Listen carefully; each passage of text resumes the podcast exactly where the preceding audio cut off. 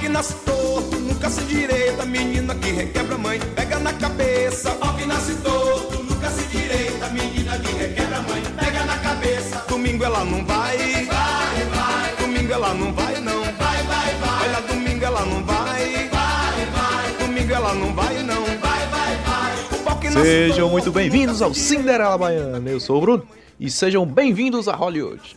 Eu sou o Beto e Hollywood, eu te amo e te odeio ao mesmo tempo. Justíssimo, tá certo, tá certo. É isso aí, meus amigos. Hoje nós vamos falar da nova pérola do Ryan Murphy, Hollywood.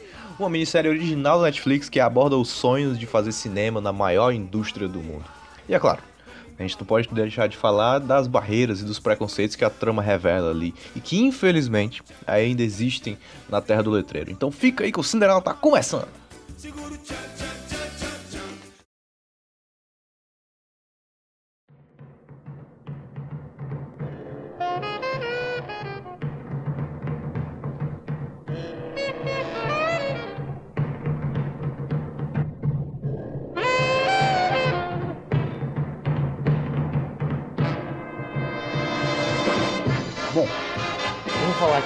Hollywood hoje. É, é importante entender, acho que toda série que a gente fala de alguns fatos históricos e que a gente fala de uma época específica, a gente tem que analisar o contexto da coisa. Hollywood trata sobre a, a produção de cinema e aquele sonho de se tornar parte da indústria hollywoodiana, especialmente no período pós-guerra, então vai ali nos anos de 47, 48, 49. É, inclusive, boa parte do elenco de novatos, como assim são nomeados, é, são veteranos que estão tentando triunfar no que viria a ser conhecido como Era de Ouro do cinema americano. É basicamente uma minissérie, uma minissérie, vale, lem vale lembrar. É verdadeiramente um produto sobre é, acreditar nos seus sonhos, sobre, sobre correr atrás dos seus sonhos, não importa o quão difícil vai ser, porque, como o Bruno falou, ele retrata uma época que não é a que ta- estamos vivendo hoje. E se hoje já é muito difícil, antigamente era bem mais por conta de toda a toda a segregação, homofobia, racismo, auge da Ku- da Ku Klux Klan, tempos muito difíceis. E a gente e a gente vê aqui na nessa minissérie coisas que pra, olhando para os nossos padrões, para o que a gente vê hoje em dia, a gente vai até pensar, ah, isso é uma coisa normal, pô, tá, tipo, é um roteirista, é uma protagonista negra e tal, já vi isso, já vi isso antes. Óbvio, primeiro que já começa que assim, nos dias de hoje, ver uma protagonista negra não é uma coisa tão simples assim. O que eu falo isso, eu falo isso com muito pesar. E se hoje já é uma coisa meio difícil, imagine na época, meu amigo. Sim, sim. E tinha a parada do blackface, né? Que na série nem Sim. aborda muito, mas é uma coisa importante, né? Que se você precisava interpretar uma história que envolvia um ator, uma atriz negra, você pegava uma atriz branco renomado, uma atriz, um ator branco renomado, e pintava a cara dela de, de preto e dizia, olha, é um negro, tá aí, tá liberado. Foda. Sim, isso. Foda. Pra você ver que o, o quão longe a galera ia pra poder eh, interpretar uma história que envolvia um protagonista negro, é- era mais fácil pra eles fazer isso do que de fato lidar com o como eles chamavam, né? Preconceituosamente eles chamavam uma pessoa de cor. É, isso era uma coisa. que- O blackface era uma coisa muito, era uma coisa muito descarada, tipo que aconteceu muito nos primeiros, nos primeiros talkies, que pra quem não sabe o que é talk é os primeiros filmes falados, de- a partir do momento que a era do cinema mudo acabou. É realmente assim algo muito escancarado, mas que aconteceu. Estão, estão lá. Sim.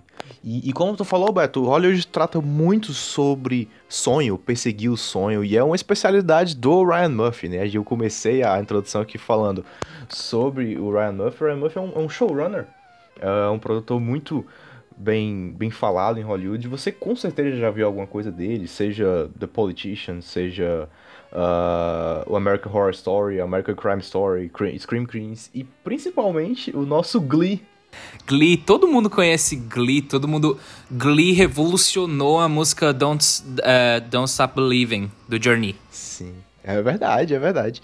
E aqui em Hollywood a gente vê uma parada meio Glee, assim, né? Por mais que seja muito mais madura, né? Vamos botar o maduras entre aspas, e muito mais dirty do que a gente vê em Glee, porque a Glee são, são adolescentes de fato, né? Uhum. Mas, assim, o sentimento de no sentimento de Glee que você tinha de adolescentes que querendo, querendo perseguir uma carreira artística, querendo ser alguém no mundo, o sentimento é muito parecido aqui.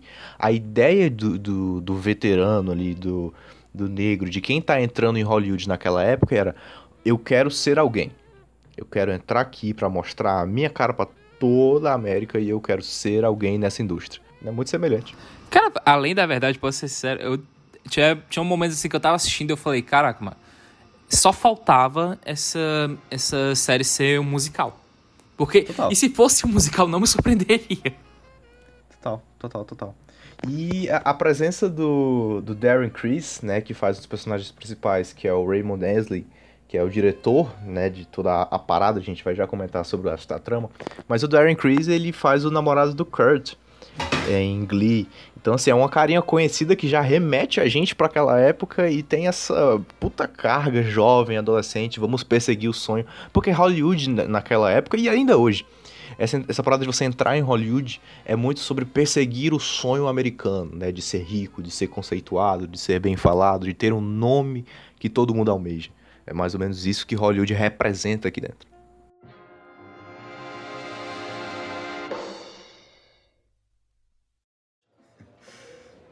Posso fazer uma pergunta? Sim. Como um homem negro teve a ideia de escrever um filme sobre uma garota branca que pula do letreiro de Hollywood? Quando eu penso em Peg Ann Whistle, eu me vejo nela. Eu entendo a raiva dela. Tão talentosa quanto a outra candidata, mas nunca valorizada. Ela nunca é aceita. O tempo passou enquanto ela observava a vida dela inteira. Tudo que ela sempre quis desaparecer lentamente, isso acaba comigo. Então eu sinto que quando eu escrevo a história dela, eu digo: Peg, alguém finalmente vai te colocar nesse ramo de uma vez por todas. Eu e você. Eu vou dizer uma coisa, Art. Eu vou mudar a maneira como eles fazem filme nesta cidade. Eu tô feliz por fazer isso com você, Raymond. É. Eu acho que nós dois queremos a mesma coisa. Sabe, eu quero reescrever a história de Hollywood e fazer algo novo. Quem sabe um dia, em breve, você não seja um diretor birracial que precisa se esconder. Você vai ser só um diretor. E eu não vou ser um roteirista negro que escreve sobre uma mulher branca. Eu vou ser só um roteirista. Não seria incrível?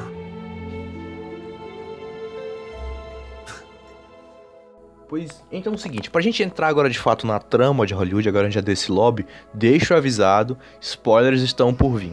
Então, alerta de spoiler, quiser, alerta de spoiler. se você não quiser levar um spoiler de Hollywood, vai lá ver rapidão. Sete capítulos de 50 minutos na Netflix você mata num dia. Literalmente. Mas voltando pra cá. É, você mata num dia, tranquilo, é uma série que não é muito pesada, então você consegue desenvolver ela bem. Mas chegando aqui, a gente tem vários protagonistas que se amontoam ao redor do Ace Studios. O Ace Studios, só para você entender, ele não existe na vida real, mas ele é uma representação, inclusive esteticamente ele é uma representação da Paramount, uh, mas meio que misturado com a reputação que a MGM tinha na época. Então, uh, a, a, a ideia é fazer. É um grande estúdio de Hollywood, muito conceituado e rico, claro, e de administradores ricos e brancos. Essa é a ideia do Aces Studio. Basicamente. A, a série é interessante porque ela, ela tem um modelo bem tradicional desse de que, tipo, ela não tem bem um único protagonista. Protagonista meio que pode dizer que é Hollywood por si só. O primeiro nome que a gente é apresentado é o do, o do David Cornwett, que faz o Jack, o Jack Costello, a gente pensa que, a gente, que ele, como a gente meio que vê o primeiro arco dele, a gente acha que, tipo, tá, vai seguir só a história dele. Sendo que chega um ponto, às vezes, até que a história dele é meio que deixada de lado. Você fica. Você presta mais atenção. Você fica. tá mais focado, às vezes, na história do personagem do, do Darren Criss, do. Do. do Jeremy, Jeremy Pope. Pope. Da própria Patti Lupone que tem um arco muito, muito interessante envolvendo ela e o, e o marido dela, entre, entre outros. Assim, é interessante, é interessante porque a série tem muitos personagens. É porque quando eu tava assistindo a série, teve umas horas que eu ficava me pensando assim, caramba, isso poderia ser um filme, sabe? Só que, se for, tipo, realmente um filme de duas horas, porque é uma minissérie. Uma minissérie é para ser um filme, um, um filme de tipo cinco capítulos, seis capítulos, porque eles não pretendem fazer segunda, segunda temporada. Se fizerem, aí já vai ser vai ser consequência, não é uma coisa muito obrigatória, mas por enquanto, até porque a história é bem, é bem fechadinha mesmo, ela não dá muita abertura para coisas do futuro. Só que não daria muito certo fazer filme, fazer um filme justamente pela quantidade de personagens que você tem. Iria ficar, um, iria ficar uma situação muito mal desenvolvida de certos, certos personagens que eles têm muita importância pra trama. Sim, sim.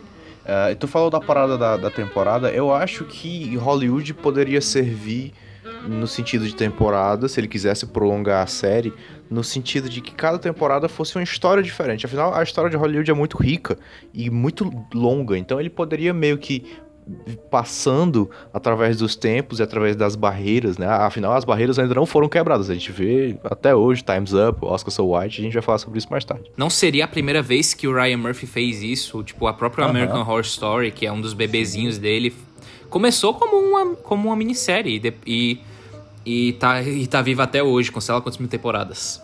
Da mesma forma como o American Crime Story. E voltando para os personagens, uh, o personagem do David Colin Sweat, que é o Jack Costello, ele é, vamos dizer assim, o homem branco normal. Ele é o personagem, entre aspas, vamos colocar como o personagem comum. Ele é, é um homem branco, galã, bonito, que veio da guerra e que tem um sonho. Tem uma esposa, uma esposa grávida, gêmeos, eh, a gente vai descobrir que são gêmeos, uh, e ele tá perseguindo um sonho dele. Então ele tá lá na porta desses estúdios todos os dias, para ser tentar ser um figurante, tentar mostrar que ele tem potencial para ser alguém. Né? Então vamos dizer assim, ele é o personagem se a gente pode colocar ele como o personagem mais privilegiado da trama. Ele é um cidadão americano comum, normal, lá seus olhos azuis, seu perfil de guerrilheiro, pronto para invadir o mundo de Hollywood. É, ele representa, sabe aquele cidadão meio, aquele cidadão bem pacato, frustrado, que tá tentando ainda, ele tem o seu emprego, tem lá seu ganha, ganha seu dinheiro, tenta ganhar seu, sustento enquanto está querendo algo maior. É aquela coisa, o famoso estou correndo atrás dos meus sonhos. E, e, tem uma parada interessante sobre ele que diz muito sobre a sociedade americana si, já entrando um pouco no contexto da época. Uh, Jack Castello, para ele conseguir dinheiro para a esposa e para as filhas que estão vindo, ele acaba se envolvendo num esquema de prostituição, de fato. Uhum. Que é com o personagem do Ernie, né? Que é o. Interpretado pelo. Pelo, Di, pelo Dylan McDormand. Outro, outra figurinha muito conhecida aí nas obras do Ryan Murphy. Eles têm uma certa parceria. Sim, total. E é um personagem excelente, o Ernie. A gente vai falar um pouquinho mais dele depois. Mas ele se envolve nesse esquema de prostituição, onde ele vira meio que um frentista de um posto. E aí os, os uh, as mulheres ou homens, independente do que seja, passam na frente e falam: Ah, eu quero ir pra Terra dos Sonhos. I want to go to Dreamland. E aí é o código de ah, prostituição. É isso. Então, assim, por mais que ele seja o retrato de um cidadão normal, vamos dizer assim, o Ryan Murphy introduz esse elemento de prostituição e de um sexo inconsequente só em busca de dinheiro como algo natural dentro de Hollywood, o que é um fato. A gente sabe que até hoje isso existe, infelizmente. E apesar de ele ser tratado como um cara que não tá fazendo aquilo ali porque gosta e sim porque precisa de dinheiro, aquela traição dele é mostrada na série não como um problema. Né? Ele é casado, ele já tinha traído antes, ele continua traindo e aquilo ali não é um verdadeiro problema. Né? É meio bizarro o Ryan Murphy mostrar dessa forma, mas eu entendo que ele quis naturalizar conforme o contexto da coisa de dizer que, olha, nessa época se traía mesmo e é isso aí. Tem uma cena muito interessante dele conversando com o Ernie, do o Jack conversando com o Ernie, onde o Ernie fica tipo assim: Você nunca traiu sua mulher? Nunca? Nem, nem uma vez?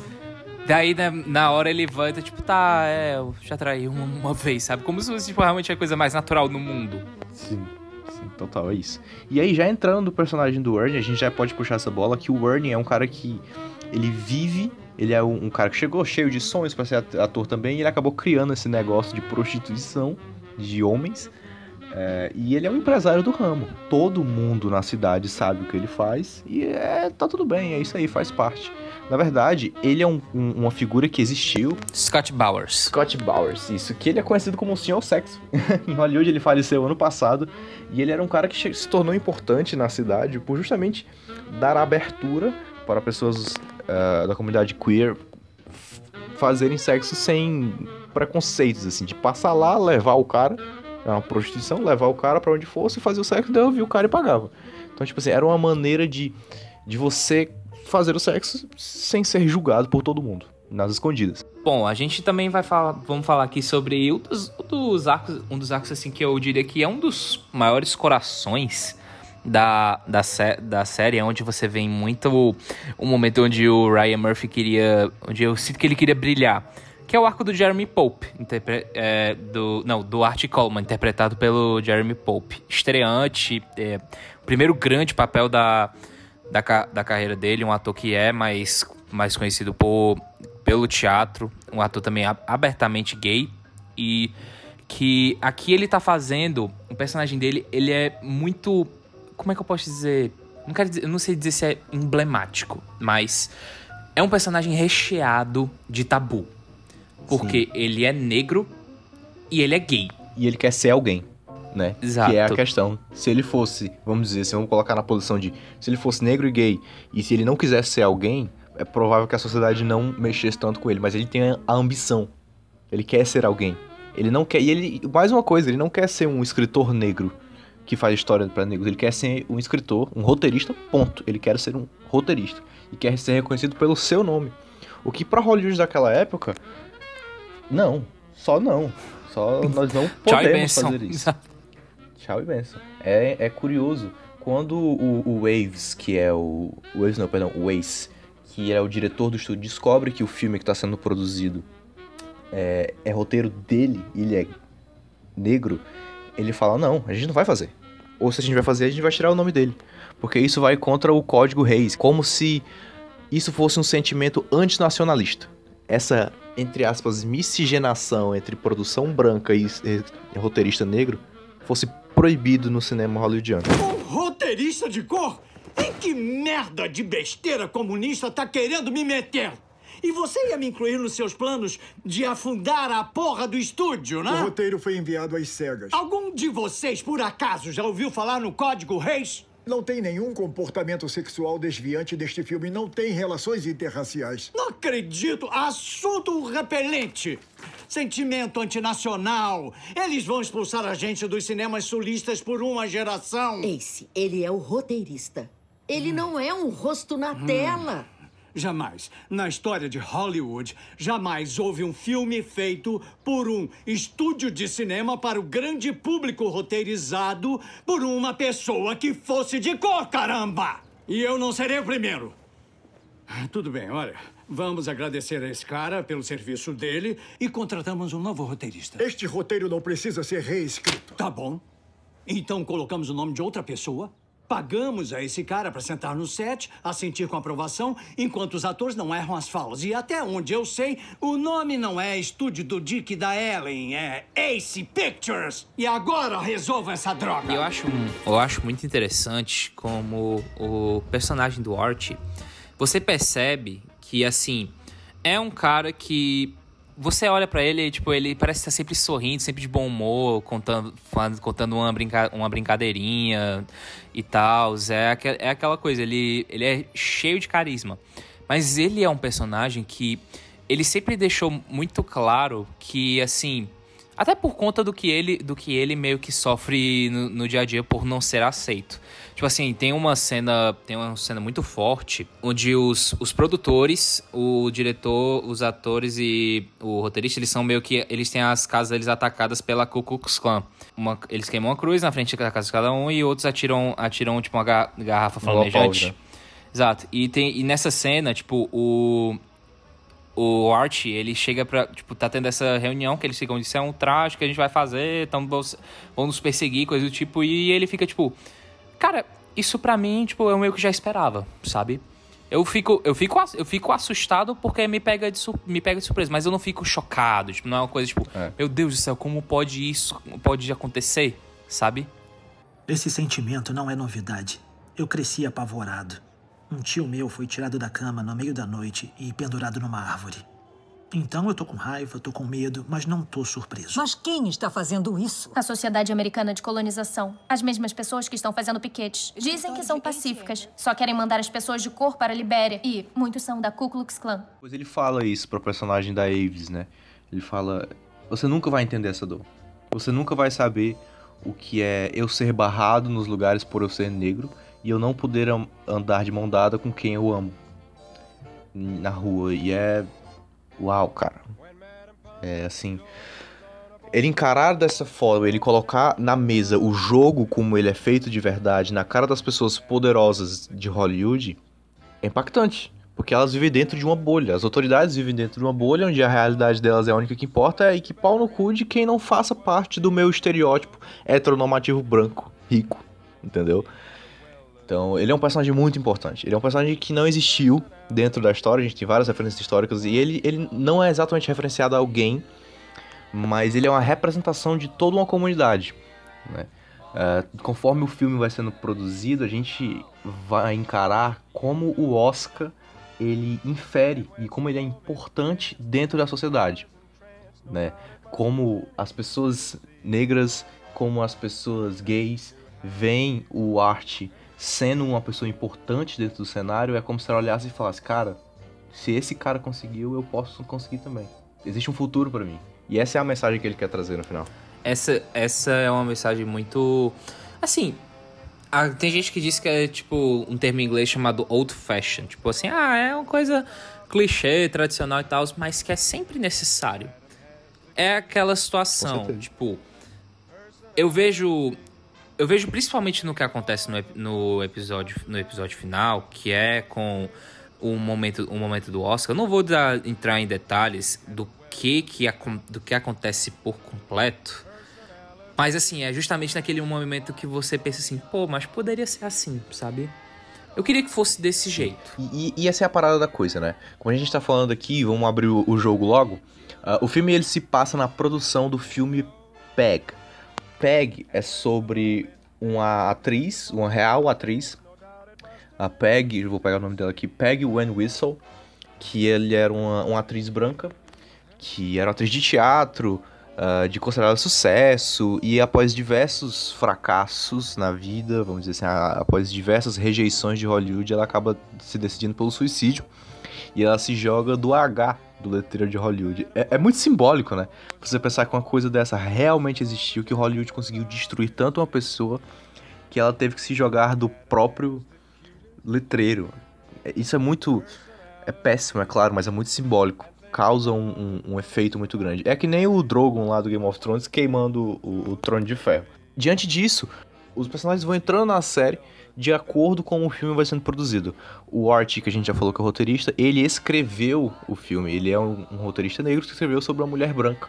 E é como se ele dissesse: Olha, eu posso escrever sobre tudo. O David, que é o Jack Costello, vai entrar para esse papel também. Uh, o Darren Criss, que a gente citou mais tarde, que é o Raymond Ansley, ele é o diretor desse projeto. Ele é um diretor meio estreante, ele acabou de conseguir um contrato com o estúdio, então ele tá ali dirigindo o filme. E tem a personagem da Laura Harrier, que é a Camille Washington. Você provavelmente viu ela em Homem-Aranha de Volta ao Lar, né? Que ela é a, o primeiro interesse amoroso do, do Peter. E ela tá aqui e ela tá brilhante. Brilhante, ela é uma, ela é uma atriz que, assim, ela já tá, ela já tá sendo um rosto muito conhecido, não só pelo Homem-Aranha, mas pelo Black Clansman, que infiltrado na clã. Sim. Sensacional nos, nos dois. E aqui ela, aqui ela demonstra muito uma pessoa que sabe, ela tá tentando viver um sonho, mas que ela se esforça muito pra uma, pra uma comunidade de gente que não quer apoiar, sabe? Porque, assim, a, a, Laura, a Laura Harry, a, Cam, a Camille Washington, não é, não é segredo nenhum que naquela época, naquela época as pessoas, é, os, os estúdios e os produtores eram racistas. Ela era a melhor, a, a melhor atriz do grupo de, do grupo de teatro ela era a que, a, que as pessoas falavam, putz, ela é mais bonita, ela é mais talentosa. E ela era escalada para interpretar a empregada. O que não era uma coisa. O que estava longe de ser uma. uma coisa, uma coisa fora do comum. Tem até uma história muito interessante aqui, fugindo um pouco do tema, mas o tem uma cena muito tem uma história muito interessante, por exemplo, do que aconteceu com Star Trek, com a personagem da da Uhura, uma personagem negra, uma, a, que é uma atriz negra. Não sei se vocês sabem, a Whoopi Goldberg, a, a atriz muito muito cultuada, muito famosa. Ela era muito fã de Star Trek. Disse que quando viu a Uhura pela primeira vez na TV, ela disse que correu para onde estava a mãe dela e falando: "Mamãe, mamãe, tem uma tem uma mulher negra na televisão e ela não é uma ela não é uma cozinheira ou uma empregada." Caramba, bicho. Isso é um choque, porque é exatamente o que a gente vê aqui em Hollywood. A ideia que é, ela quer ser uma atriz. Ah, você é uma mulher negra e quer ser atriz? Ok, beleza. Você vai fazer cozinheira, você vai fazer a empregada, você vai fazer papel, entre aspas, papel de negro. É, é como se a Hollywood restringisse pessoas negras a fazerem uh, o que a sociedade de fato obriga. Entendeu? É, é, é foda, porque é um reflexo, né? Essa parada de que os negros só podiam fazer papel de cozinheira empregada é exatamente não só como Hollywood trata, mas sim como a sociedade tratava os negros. Que eles não podiam ser uma outra coisa além disso. Entendeu? Então é por isso que eles encaravam dessa forma. E a personagem da Camila é muito importante dentro da trama, porque como eu já mencionei, Peg é, é um filme sobre uma mulher branca. Ela faz o teste para Peg e é claro que ela é a melhor atriz possível. Que ela emociona todo mundo ali dentro e o estúdio muda o filme de forma de transforma de Peg para Meg para que ela seja a atriz principal. Tão forte é o talento e a atuação dela que o filme precisa se render a isso. O preconceito precisa cair, entre aspas, para que ela possa estrear. Isso é muito importante. E assim, da mesma forma a gente está falando agora sobre, sobre o, o elenco o elenco mais jovem, se assim dizer, os jovens talentos, os, os aqueles, aqueles que de fato estão, estão começando a seguir um sonho, também a gente não pode deixar de falar sobre as três grandes almas das, da série, que são, person são personagens assim que eu acredito que Ryan Murphy estava inspirado quando ele fez assim, não, cara, esse aqui, esses, esses aqui eu eles precisam ser, eles precisam ser diferentes, eles estão aqui, eles não são qualquer, qualquer um. Dos personagens da, do Dick Samuels, da Ellen Kincaid e da Avis Amberg. Uh, eles são personagens que nenhum dos três de fato existiu, mas eles são como um amálgama de todos os produtores e, e, roteiristas e diretores de estúdio que existiam em Hollywood. Uh, e ele pega esses três e transforma eles numa instituição um pouco reacionária dentro de Hollywood. Uh, o Joe Mantello, que é o, é o ator que ele, que ele interpreta o Dick Samuels, ele é brilhante. O, ele faz um produtor rígido, duro, assim, preocupado, forte. Ele é um personagem gay que não deixa transparecer porque ele acredita. Caso ele se expôsse como gay, a, toda a sociedade de Hollywood iria encarar ele como alguém pervertido e não próprio para fazer o trabalho que ele tão bem faz. E isso é bizarro. Até por conta do papel que ele tem na que ele tem na indústria. E eu acho muito legal. Por que, que eu falo que, que o Ryan Murphy, tipo, ele se inspirou, ele estava inspirado quando eles estavam fazendo isso? Porque eles são, você for pensar, pegar assim no papel e for pensar assim na, você for tipo botar tipo num senso comum da época, os personagens, pessoas como como eles são vistos como os vilões. É aquela coisa, eles são as pessoas que parece que você pensa que você pensa que tipo querem censurar, que não querem que, o, que esse filme existe, eles querem fazer as mudanças, enquanto eles é completamente contrário. Eles são as pessoas que mais querem que o filme que o filme lance. É, é muito interessante, por exemplo, numa cena de, conf, de confronto entre o personagem do, do Dick Samuels e o, o Ace, o Ace Samberg, o próprio, o próprio produtor Ace, interpretado pelo Rob, Rob Reiner, grande, grande diretor, inclusive, é que ele chega para ele e fala: Olha, se, se, isso aqui não sair, eu vou processar vocês. Valeu, falou, sim, sim. sabe? Ele sabe vários podres da indústria toda. Ele fala: Sabe, vou só expor tudo se você não fizer o que eu quero, de tão influente que ele é lá dentro. E é, e é uma coisa assim, cara, porque Peg, conforme Peg vai sendo produzido ali dentro, é um filme sobre uma mulher branca que se joga, escrito por um roteirista negro, gay, assumidamente gay, e vai ser protagonizado por uma atriz negra. Então, assim, a sociedade americana entra em colapso. Como o Beto já falou, é, Ku Klux Klan ameaça eles com molotov, queimando parte da casa, queimando cruz. O, o, o Sul, é engraçado que eles falam isso no filme, no, na série. Olha, o Sul não vai exibir o nosso filme. Não vai passar em nenhuma sala do Sul. Entendeu? Porque o, o Sul, claro, extremamente escravagista, não permite que o filme passe ali. Então eles já vão lançar o filme sabendo que já não vai sair no Sul. Então é bizarro como os três, essas três instituições que tu falou, né, que é o, o Dick Samuels, a Ellen Kincaid, que é outra produtora também, e a Eve Zumberg, que ela é a ela é esposa do Ace, mas o Ace na, na história ele acaba é, sofrendo um, ataque cardíaco, enquanto traía a Eve, diga-se de passagem, mas ele sofre um ataque cardíaco e acaba saindo de, de entrando em coma e a Eve acaba tomando conta do estúdio. Então, eles três se tornam a maior instituição do estúdio, eles decidem lançar o filme, não importa o que vai acontecer. Ah, mas os advogados dizem que o filme vai levar o estúdio à bancarrota e vai tudo acabar, a gente vai ficar todo liso sem emprego. Foda-se, eu vou lançar a porra desse filme porque esse filme vai ser importante pra gente. E assim, eu realmente fiquei, eu fiquei muito, eu fiquei muito feliz, sabe, com com esse tipo de com esse tipo de tratamento, porque de novo, o Ryan Murphy e o e o Ian, Ian Brenner, o, os criadores da os criadores da série, tipo, eles estavam querendo falar o que, a verdade, da mesma forma como querendo fazer um negócio de tipo, ah, poderia ser assim, sabe? Como deveria de fato ter sido. E ver essa, essa movimentação, ver essa revolução, é algo assim que a gente para e pensa, a gente às vezes meio que fica chateado, tipo, porra, por que que por que, que demoraram tanto para reconhecer? Por que que, por que, que tantas, tantas mentes brilhantes foram, foram caladas, foram deixadas de, deixadas de lado?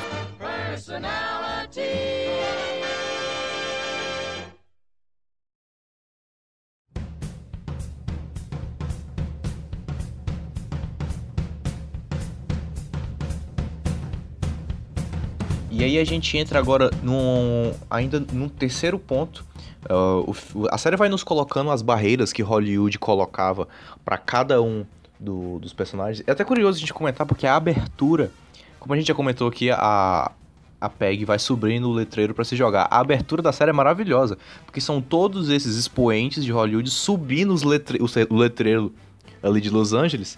E aí eles vão caindo, um cai, aí eles seguram uns outros, como se fossem as barreiras que Hollywood vai colocando para cima dos atores para cima dos, dos, participantes ali. É genial isso. E a gente tem um terceiro, a gente já falou que existe o racismo ali dentro, existe a homofobia ali dentro, e existe ainda uma, uma, um terceiro recipiente de problemas, que é o abuso sexual. A gente tem o personagem do Jake Picking, que é o Roy Fitzgerald, que logo nos primeiros episódios ele vai mudar o nome pra, pra Hawk Hudson. Hawk Hudson. E o personagem do Jim Parsons. Jim Parsons maravilhoso. O nosso Sheldon, meu, seu, nosso Sheldon. Que faz o Harry Wilson. Uh, a parada é o seguinte. O Rock Hudson, ele é um cara que ele deseja ser ator. Mas... Ele não é um bom ator, vamos ser sinceros aqui. Ele não é um bom ator. É. E ele procura o, o Harry Wilson, que é um, um produtor. De, ele é um agente, na verdade, um agente de atores. Abusa sexualmente dele de todas as formas. É, o, o Henry Wilson é um cara que tem braço em toda a cidade, que conhece, sabe, do diretor do, do estúdio até a máfia da cidade. Então ele faz o que ele quiser. Ele, na forma de ele agenciar, ele acaba também abusando dele de todas as formas possíveis. Sexualmente, fisicamente, psicologicamente, todas as formas possíveis, ele destrói o Rock Hudson ali. É uma, inclusive é uma crítica que eu tenho à série, porque eu acho que no começo dela, ela não problematiza isso como deveria. Ela trata de uma forma um pouco romantizada, mas o final acaba compensando. Com certeza. É, como, assim, como uma representação muito boa do personagem do, do Jim Parsons é tipo assim. Vou dar uma, dar uma situação real que acontece na série. Assim, olha, eu vou contratar você. Agora, para você. Mas o que acontece? Para o estágio final do, no, do, nosso, do, no, do nosso contrato, você vai ter que. Eu vou, eu vou ter que chupar seu pau. Se você não aceitar, eu, se você não aceitar eu chupar o seu pau, eu vou fuder a sua vida, você vai, você vai perder tudo, ninguém vai lhe contratar, você tá fudido. É isso. Agora, agora abaixa as calças. Essa é uma, uma representação boa.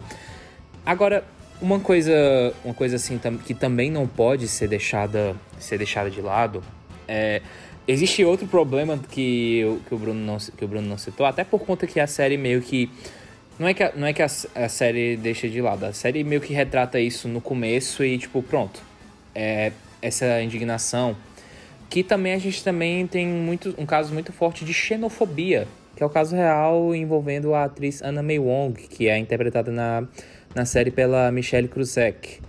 Para quem não sabe, a Anna May Wong foi uma, uma atriz que ela é, america, ela é americana, mais ascendente, mais de ascendente asiática onde ela era, onde ela é uma atriz, sempre quis trabalhar, trabalhar com isso e no, na grande chance que ela tinha na, na indústria, ela ia ser escalada para o filme Terra dos Deuses, onde ela se enquadrava perfeitamente, perfeitamente no papel, mas ela foi esquecida, porque decidiram escalar a personagem da, da Louise Ranier, que é uma que é americana de fato, assim, sem, sem, sem nada. E na hora, quando foram fazer a, o papel dela, fiz, botaram maquiagem nela para parecer com que ela tivesse os, olhos, os olhos mais puxados, para parecer com que ela fosse. Com que ela, com que ela fosse de fato asiática. E a atriz ganhou o Oscar por isso, por, por, por esse papel. E foi uma coisa que deixou ela completamente destruída. Ela que eu digo é a Anna May Wong. A Luiz Ranier tava, tava felizona com o Oscar dela. Sim, sim, exatamente isso. São dois casos reais que nós temos dentro do filme. Uh, de duas atrizes que o Ryan Murphy em si acreditava que elas mereciam muito mais e ele decidiu fazer Hollywood de uma forma de homenageá-las, né? Uh, a Anna Mil, a Anna Wong está dentro do filme Meg e ela acaba ganhando o Oscar no final por atriz coadjuvante. É, então é o Oscar. O, o, o, Ryan Murphy dá a ela o Oscar dentro da série que ela sempre mereceu. E a xenofobia e o preconceito dentro de Hollywood a impediram de conquistar. É, e o outro caso de uma atriz real é a Hattie McDaniel, que é interpretada pela Queen Latifah, maravilhosa. Foi uma surpresa para mim, eu não, eu não esperava que ela, que ela fosse aparecer. Eu tomei um susto na hora. Fosse... Caralho, que latifo, que irado. Foi lindo, assim. E a Hattie McDaniel, ela, você, se você já viu o E o Vento Levou, ela é a empregada. Mais um estereótipo. Ela é empregada uh, e ela acaba, ela foi a primeira mulher negra a ganhar um Oscar, né? Foi o Oscar de atriz coadjuvante por E o Vento Levou. E o filme conta uma parte obscura desse Oscar, que é verdade, é que ela não pôde entrar no teatro até o nome dela ser anunciado. Ela foi barrada na entrada justamente pelo fato de ser negra. Além de que ela de fato foi a primeira pessoa a entrar no teatro como convidada e não como empregado ou alguém que está servindo. E atenção, isso foi em 1940. Quer dizer, a gente já tinha um. um por mais que a, a, batalha segregacionista ainda fosse muito viva, houveram tempos piores. E Hollywood perseguia esse preconceito até hoje. Então, assim, ela foi uma inspiração para diversas atrizes que viriam a surgir, inclusive a protagonista. E é, essa é a importância dela dentro do filme. E ela tá lá celebrando essa conquista. É maravilhoso. É importante demais o Ryan Murphy ter trazido isso. E aí, agora, como o Beto já tinha falado, a gente vê algumas coisas distoantes do que realmente aconteceu no, no nosso universo. Que o Ryan Murphy nos demonstra que, olha, eu estou fazendo uma série de época, mas eu vou mudar para que seja da maneira certa. E ele começa a fazer isso justamente com a interação entre o personagem do Dick Samuels e o personagem do Rock Hudson. Uh, o personagem do Henry Wilson, que é o Jim Parsons, ele manipula os dois ali, sabendo que o Dick Samuels é gay e tem vergonha de mostrar isso, e coloca ele no quarto junto com o Rock Hudson para que haja ali um abuso sexual. E a coisa começa a acontecer, e o, o Ryan Murphy quer nos passar aqui que se aquilo tivesse acontecido em Hollywood, o abuso sexual teria acontecido. Mas ele começa a nos mostrar que a série é diferente do que realmente aconteceu. Ele quer mostrar qual, qual seria o ideal. E aí não há o abuso. Seu coração está acelerado. Só tô um pouco nervoso, só, só isso. Uhum.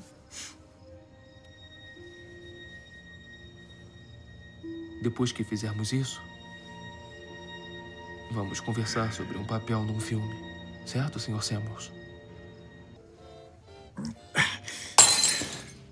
Se veste.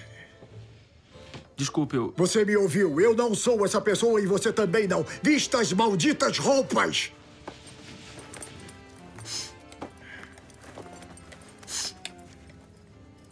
Qual é seu verdadeiro nome? A última coisa que quero fazer é incomodá-lo. Richard. Meu nome verdadeiro é Richard. Agora me diga o seu verdadeiro nome porque não é Rock. Roy. Roy Fitzgerald. O Henry inventou o rock. Me desculpa. Desculpa, desculpa, desculpa. O que eu fiz? A minha vida toda eu fui um bom homem. Eu sou um executivo. E isso significava que eu não podia ser quem eu realmente sou, porque senão eu seria demitido. E a solidão que isso tudo traz é tão. Eu aceitei essa vida, ano após ano. Eu finjo ser outra pessoa. Assim como você está fingindo agora. Você segue o papel que escreveram para você. E de repente. De repente. É, é tarde demais. Você se perde. E a pessoa que você era. A pessoa que você queria ser. É levada mar adentro e você fica na praia. Você fica vendo a pessoa. Você vê aquela pessoa afundar e não pode fazer nada a respeito. É simplesmente tarde demais. E aí você se odeia. Porque você é o responsável por deixar tudo aquilo acontecer. Porque você queria que as pessoas desta cidade te amassem, que te aceitassem.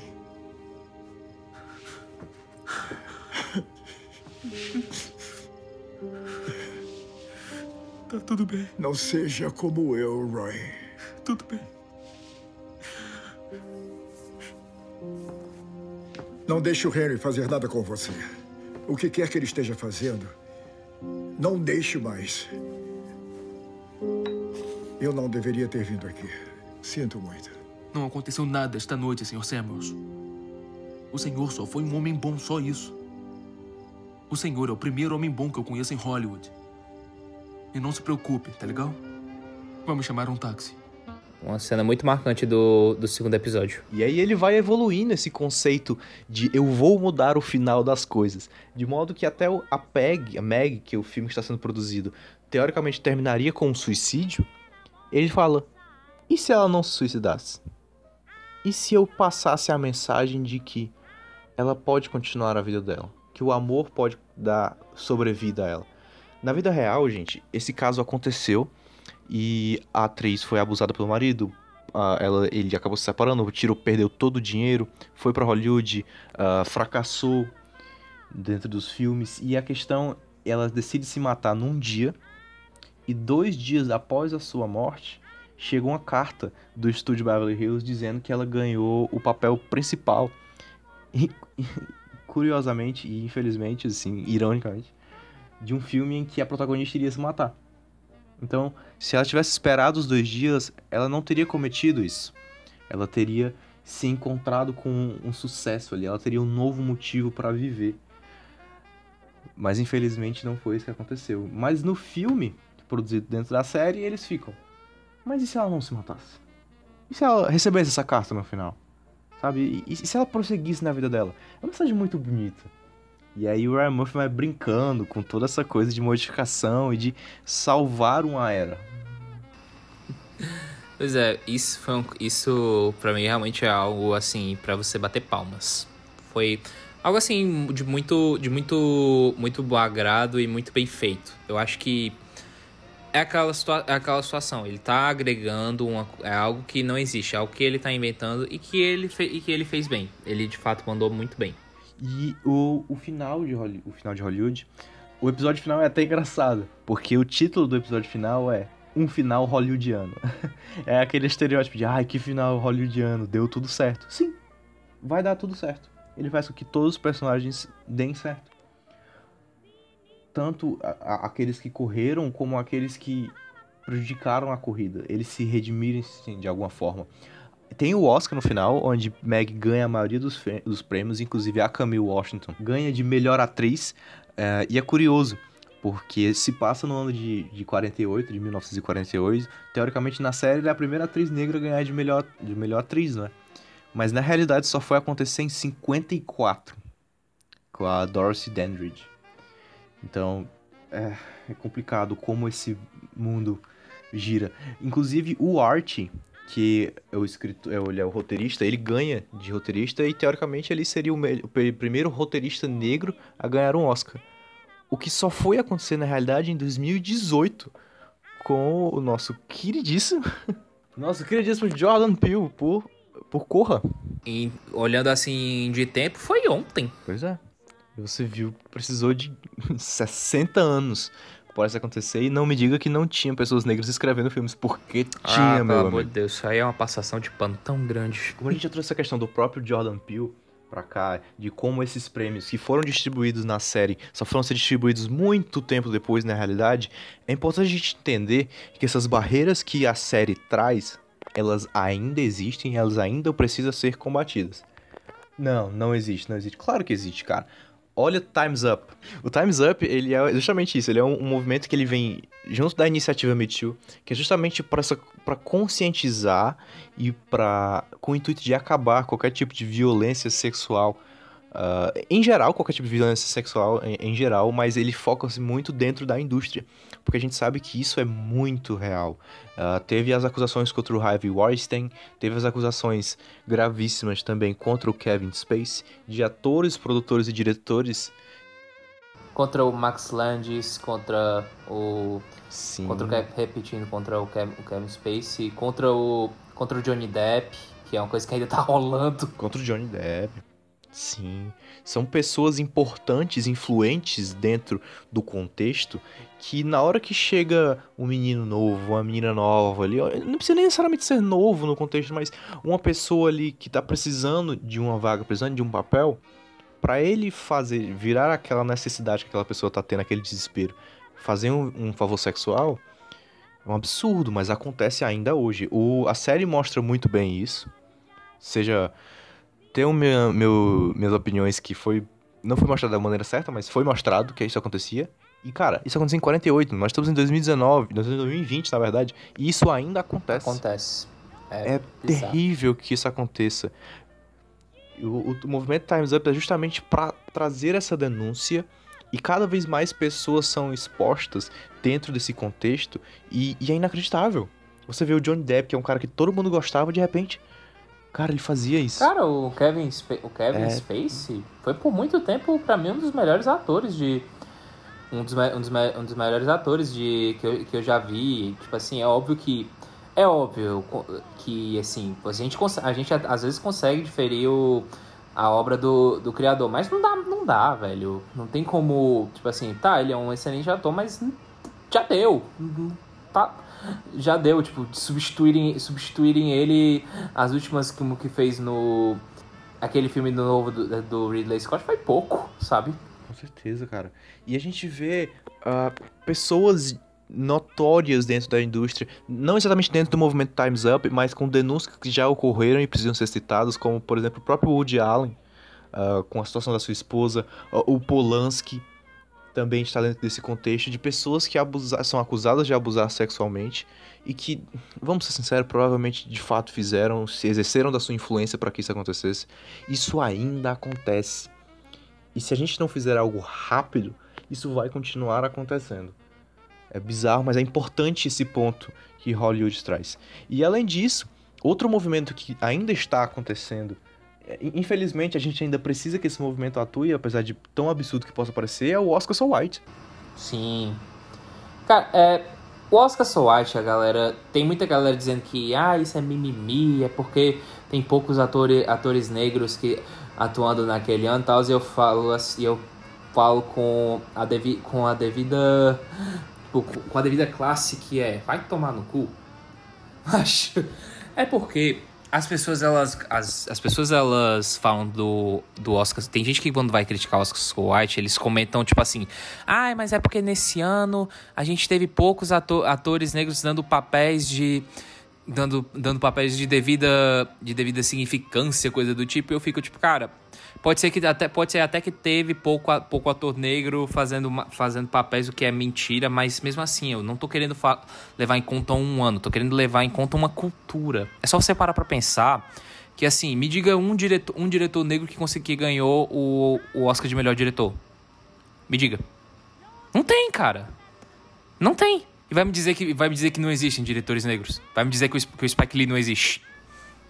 É verdade, cara. É verdade. Nunca, eu não tinha parado pra pensar nisso. Não, não, nenhum diretor negro ganhou, né? Não ganhou. Mesmo, né? O, o Steve McQueen, diretor de 12 anos de escravidão e As Viúvas, ele foi o primeiro, dire... ele foi o primeiro diretor negro a ganhar o Oscar de melhor filme. Ah, mas de diretor mesmo? Diretor não. Ganhou, né? Caramba, cara, eu nem tinha me tocado desse dado mesmo.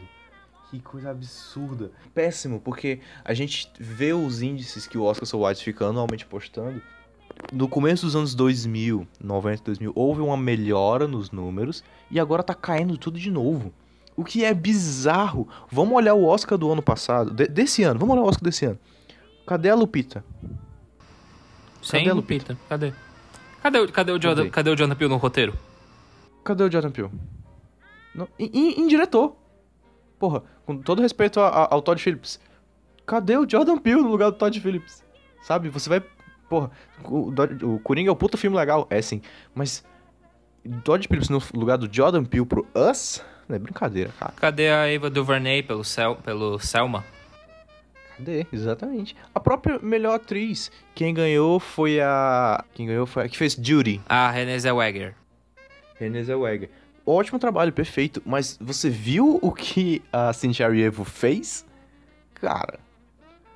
Não, brother. Não. Não. Não. Assim?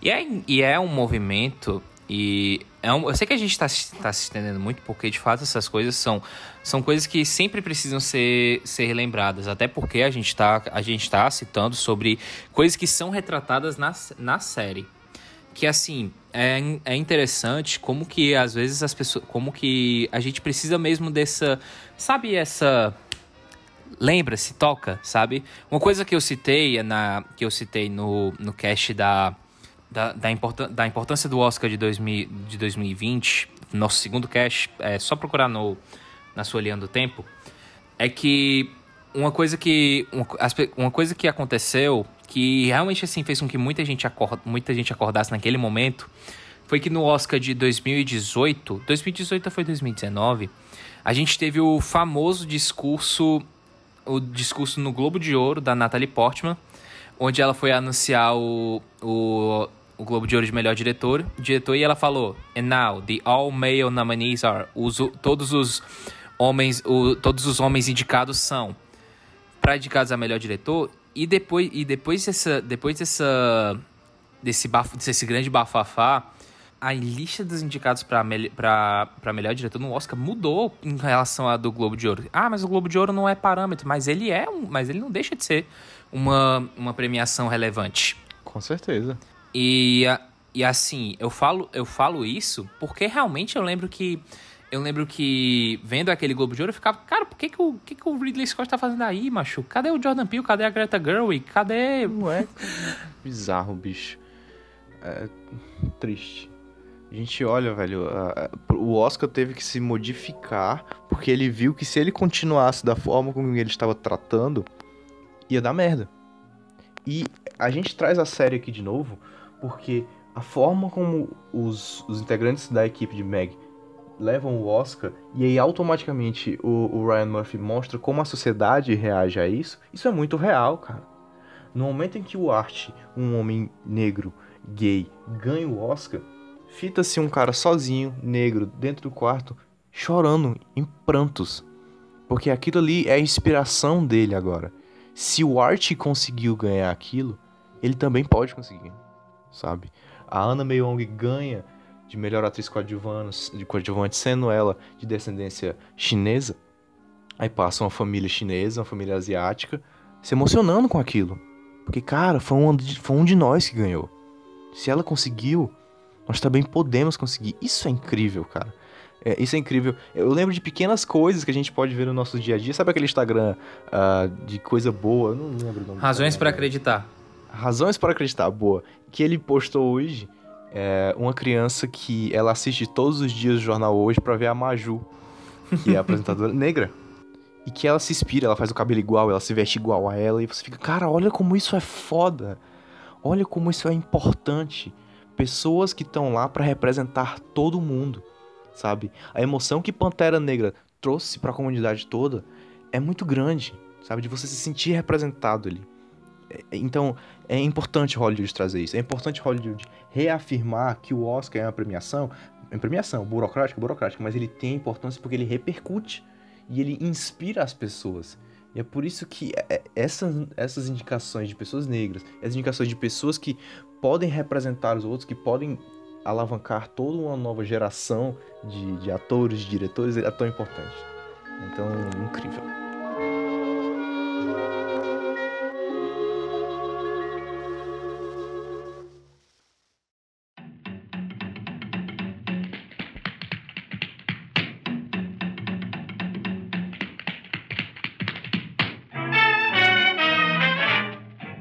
Vamos lá, Beto, partindo para os nossos finalmente aqui.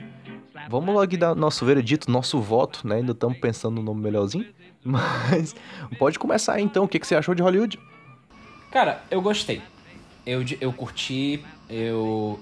Eu não cheguei assim a me emocionar, ficar arrepiado, mas eu entendo quem, eu entendo quem, quem ficou. Assim, é, nem tudo nem tudo são flores. Eu tenho eu tenho uns eu tenho eu tenho uns problemas com as séries, com a série, principalmente quanto a algumas alguns arcos, algumas tramas não são tão interessantes como as outras. Tipo assim, eu preciso ser, eu preciso ser sincero. Tipo assim, nada contra o. Nada contra o, o, o David o Corin Wedge, que faz o Jack, o Jack Costello, mas assim, eu não achei que ele mandou muito bem. Eu. Assim, ele se esforça e tal, mas acho que talvez um ator mais experiente, um ator melhor, poderia ter feito. Poderia ter feito um trabalho, um trabalho melhor. É, engra é engraçado porque, tipo, no começo, ele tá, ele tá interpretando um ator ruim. E aí eu fico pensando, tipo, velho, ele tá, ele tá querendo ser ruim dos dois, dos dois jeitos, sabe?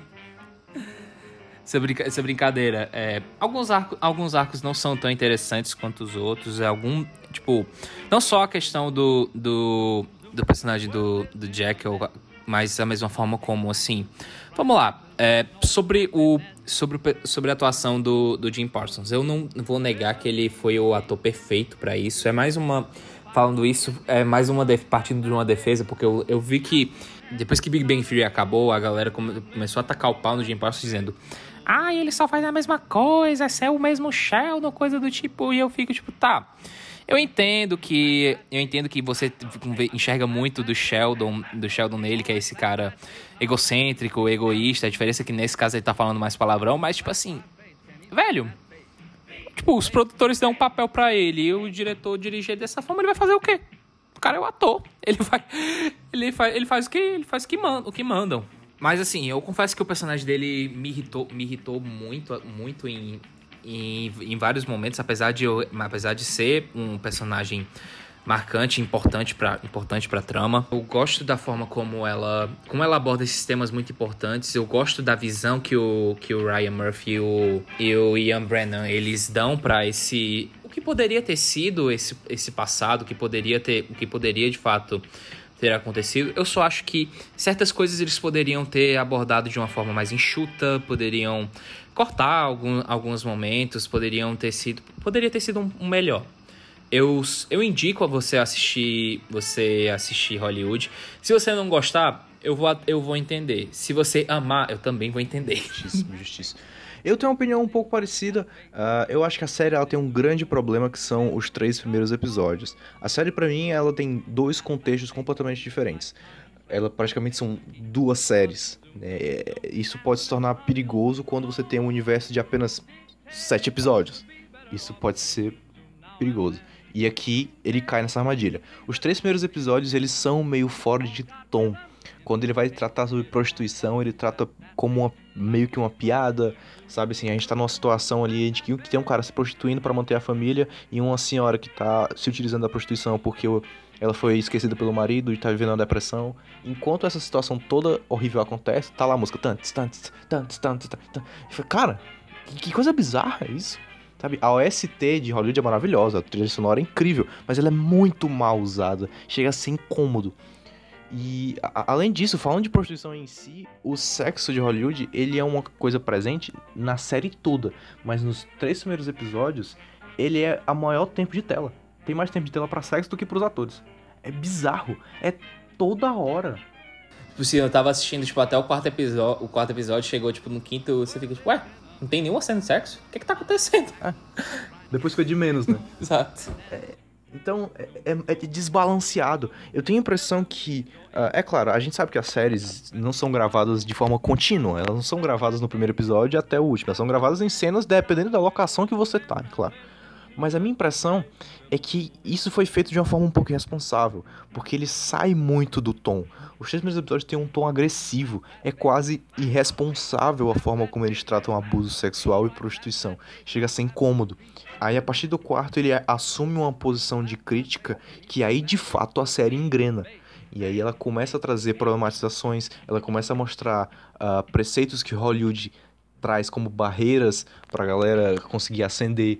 Então, aí de fato, ela entra no trilho. A trilha sonora entra no trilho, a fotografia se ajeita, tem uma fotografia maravilhosa dentro do estúdio que eles conseguem mostrar como aquilo é pequeno, porque é um estúdio pequeno, mas como aquilo pode se tornar grandioso. Né? No, na cena em que a Camille Washington e o Raymond Wesley, que é o diretor e a atriz, que são namorados, a gente nem citou, mas é um fato importante dentro da série, quando ela vai fazer o teste, sabe?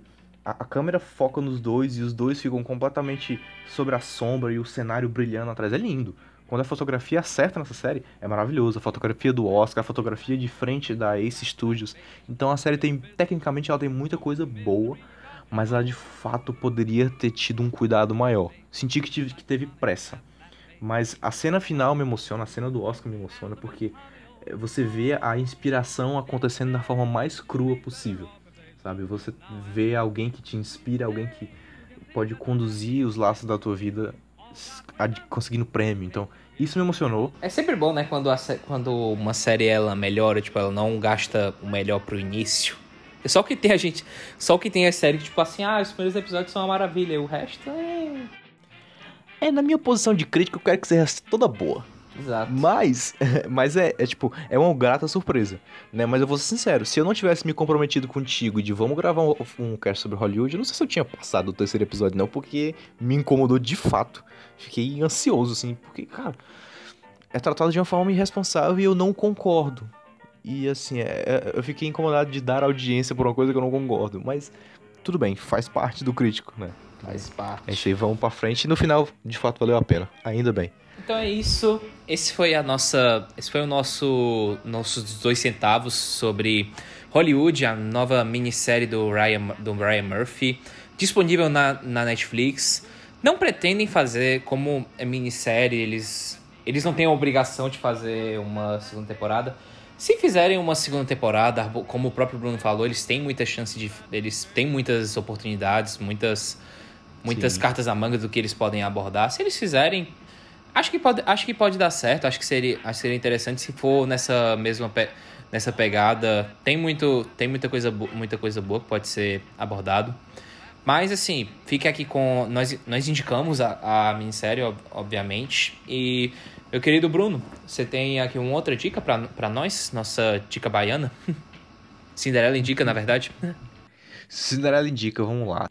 Cara, eu vou ser muito sincero com vocês agora, ouvintes. É, eu só vejo Naruto agora. Eu entrei numa vibe que eu entrei no Naruto Shippuden e eu não consigo. É um vórtice, cara. Ele me puxa. Mas é muito bom. Meu Deus, como eu choro vendo aquilo. Sabe uma, sabe a uma pessoa que você vê crescendo? Sabe, o menininho Uhum, chato sei. pra caralho, peste, enchendo o saco de todo mundo, que você nem gostava dele direito e agora ele é um cara extremamente importante, é o herói da vila. E eu tô tão feliz com o Naruto, não tem noção. Que eu vou deixar a minha indicação de Naruto aqui é ba- bater na, na, na- sei lá, bater em alguma coisa que já está sendo batida. Mas, cara, é surpreendentemente muito bom. Muito bom. É, é de se emocionar demais. Nossa senhora. Só pra você entender onde eu tô, eu estou no arco que ele enfrenta o Pen. E é um bagulho. Meu Deus, é muito bom. Então, então fica a minha indicação de Naruto aqui, que é um, um incrível. É maravilhoso. E tem na Netflix. ah, o Naruto Shippuden não tem completo na Netflix. Mas tem boa parte, que já dá pra você assistir bastante. E caso você goste, tem tudo completo no Crunchyroll. Ah, bom, no meu caso, bom, é engraçado como é, nesse, nesse ramo a gente, sempre, a gente sempre vê o Bruno que é mais otaku, eu sou às vezes o mais alternativo em alguns outros aspectos, mas dessa vez eu vou entrar na, eu vou entrar na linha da... Eu vou, eu vou entrar na linha dos otakus. É... Opa, vamos lá. Bom, o, o, Bruno, o Bruno sabe que eu tô, eu tô viciado no mangá, que eu parei, eu parei pra ler nessa, nessa quarentena. Eu ainda estou lendo, ainda não estou. Ainda não terminei, eu estou, eu estou na metade, mas eu estou absurdamente viciado. É, me dá um gatilho muito grande que quando, quando eu leio, porque eu, era, eu jogava basquete no, no colégio. Obviamente, eu estou falando de Slam Dunk. Maravilhoso. Um mangá, um mangá muito popular, muito, muito conhecido do Takehiki, Noi, que assim, sensacional, é um é um show, é um shonen bem bem tradicional, tradicionalzão, só que o que ele ganha, ele ganha muito com o traço, com a história em si, a, da forma como ela é, como ela é contada, da, desde o desde a questão dos próprios, dos próprios jogos em si. Você tem, você tem um mangá que é só o jogo. E é muito emocionante, você fica que você fica querendo, você fica passando e quando você vê já você já leu tipo umas 20 páginas em poucos minutos. E também da evolução dos personagens, que é muito boa, não quero entrar em, não quero entrar em detalhes, mas assim, eu de fato tô gostando muito, ainda não terminei, ainda tô falando assim do, do tanto que eu li, mas eu super recomendo. Quem, quem quiser procurar em ler, é, é realmente assim um dos mangás mais populares da, da Panini. Você encontra em desde em banca de, banca de revista até a sua até suas livraria de confiança que tem aí na sua cidade. É, de fato assim é uma é uma coisa assim que eu parei pra pegar nessa algo novo e não me arrependi no momento. Sim, e essa a edição da Panini aqui no Brasil é muito boa, não é, Beto? Você tem Sim, gostado bastante. demais. Nossa, a edição super bem trabalhada, dá... é legal demais, cara. É, o Slandunk está disponível no Crunchyroll também, então... Lembrando que o Crunchyroll não é merchan, porém se quiser, se ele quisesse que seja, pode favor, ser, estamos aceitando. Por favor. Tem 14 dias grátis, então vá lá, assista Naruto e Slandunk, que é maravilhoso. É muito legal como o, anime de esporte é bom, cara. Tem Haikyuu, Sim. tem Kuroko no Basket, é, é muita coisa boa, é legal. Como a evolução dos... O jogo em si é foda, mas a evolução dos personagens é tão irado que você fica pilhado naquilo. É maravilhoso. Então é isto, Beto Bakit. É isto. Fechamos aqui. Fechamos. Muito obrigado a você que nos ouviu. Lembrando que nós temos um Instagram maravilhoso lá chamado Cinderela Baiana com dois N's. Nos siga lá. Fique bem, fique em casa, não escute o presidente, não preciso mais dizer isso. E é isso aí. Até Isso semana que aí. vem. Semana que vem, meu povo. Nossas outras redes sociais na descrição. Um abraço. Fiquem com Deus. Valeu.